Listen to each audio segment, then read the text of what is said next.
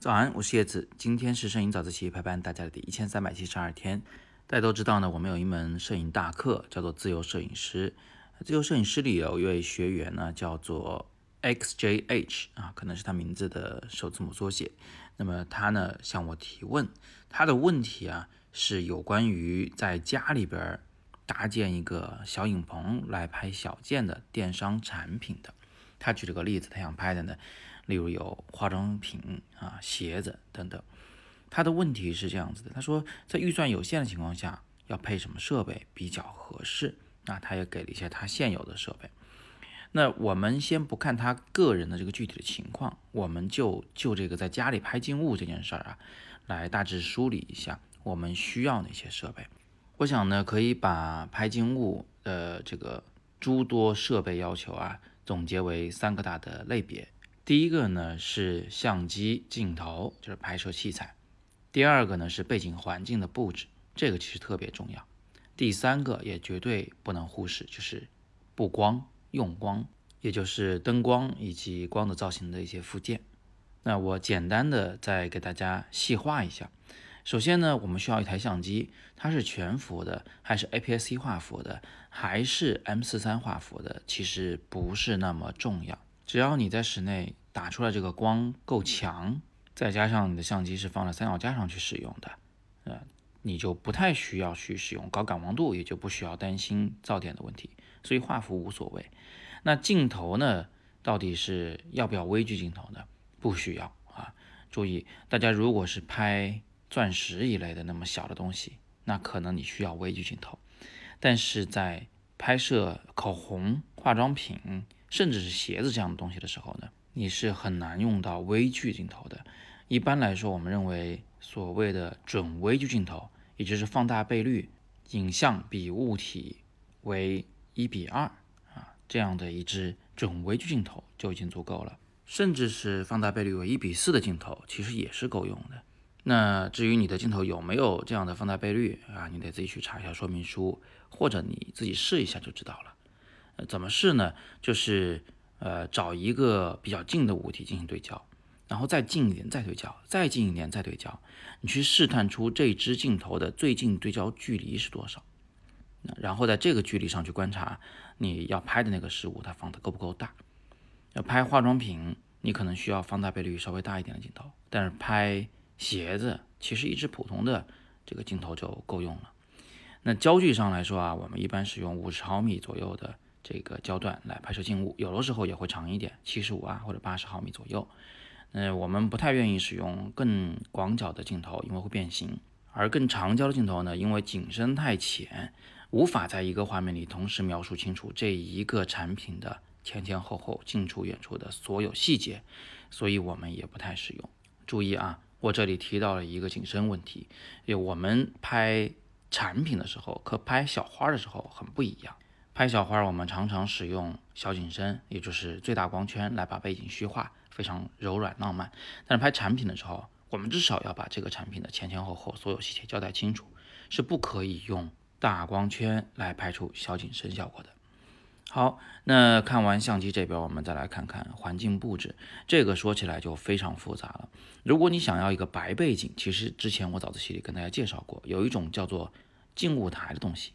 它的整个那个底板是曲线型的，既是底板也是背景板，呃，中间没有明显的九十度的转折，呃，不会拍出一条线来。另外呢，它是半透明的，你要在它下边给它打一个光，那个底板就会变得非常的白，啊，不会有这个产品的阴影。这个早自习呢，我把链接也放到下边，你们可以戳进去再复习。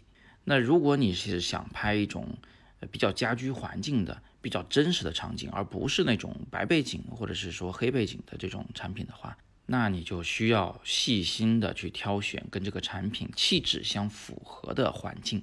比如说，呃，去买有质感的那种专门拍照用的背景板，那种板子呢，有的可以模拟出石头的青石板的纹理，有的呢模拟出木头的纹理，在照片里边是非常逼真的。你可以去淘宝搜一下。啊，你就搜 PVC 背景板，空格石头、水泥、木头啊，你试试看。除此之外呢，你还要找到一些小玩意儿能够搭配在画面里面，让画面不至于那么单调，同时呢还不能抢这个主角的镜，让主体、让这个配角、让背景之间呢形成一个和谐的关系，那交代一种呃，比如说品牌的价值观啊，一种氛围。好，那最后呢是关于用光的事情，这个其实我们之前早自习也说过，你至少需要两盏到三盏，呃，光源。最好是三盏，为什么这么说呢？因为一个要做主光，一个要做辅光，一个呢要做背景光，或者是从底下打上来，打透你的那个背景板，让它变白。如果你想玩一点特殊的效果，你可能还需要更多的灯光。而且呢，这些灯它都要能离机引闪，就是说，呃，你不能用那种插在相机顶上的热缺闪光灯，即便要用它，你也得加一个离机引闪器。让它能够被你随心所欲地控制这个光线摄入的角度。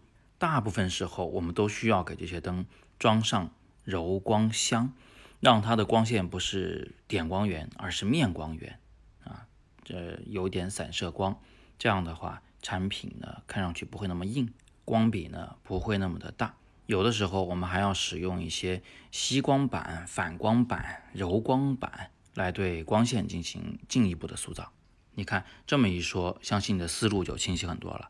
我们就是需要三大块东西：拍摄器材、背景环境布置、光的造型工具。那么我们还是回到 XJH 同学的这个具体的情况。你现在的相机和镜头肯定是够用的，富士的 XT20，然后呢还有一个二十三毫米和五十毫米的定焦头，啊，够用了。我觉得你可能会用五十的那一支呢用的。多一些闪光灯呢，有点尴尬。呃，你如果能有离机引闪器，这个灯可能还能用得着。呃，而且你还要给它去买一个小型的柔光箱附件，或者是买一块大的柔光板，把这个呃小闪光灯啊架得远一点，射在柔光板上，然后经过柔光板的这个柔化以后，再啊间接的射到你要拍的事物上。你可能想说，我已经有柔光箱了。啊，这个柔光箱是什么东西？就是把那个要拍的事物放到箱子里面去，然后从外面打光，它的光线就比较柔和。这个可以，呃，但是呢，它还是有点局限。一般来说，我们如果说，哎，给淘宝拍一些，呃，需要拍摄速度很快的，但是照片本身很廉价的这种拍摄方法的话，用柔光箱呢，确实是一种非常简易的方法。啊，但是因为它的效果很难控制，这光的光源方向、强度这些方面都很难控制，所以真正用起来的会有一定的局限性啊。所以如果你现在还有预算的话，预算不多没关系，买两个这个真正影棚用的那种闪光灯啊，神牛的就可以，要买那种带柔光罩的，然后再给你的小机顶灯配一个离机引闪器。我觉得就差不多了啊，其他的问题，什么反光板啊，其实你可以用 A4 纸代替，是吧？呃，就等等吧，就是都是可以想办法的啊，就不必要一次赔全。好，那今天我们就简单的先聊这么多。大家如果有更多的摄影问题，也欢迎在底部向我留言啊，我会尽力的为你解答。那么今天是摄影早自习陪伴大家的第一千三百七十二天，我是叶子，每天早上六点半。微信公众号“摄影早自习”，不见不散。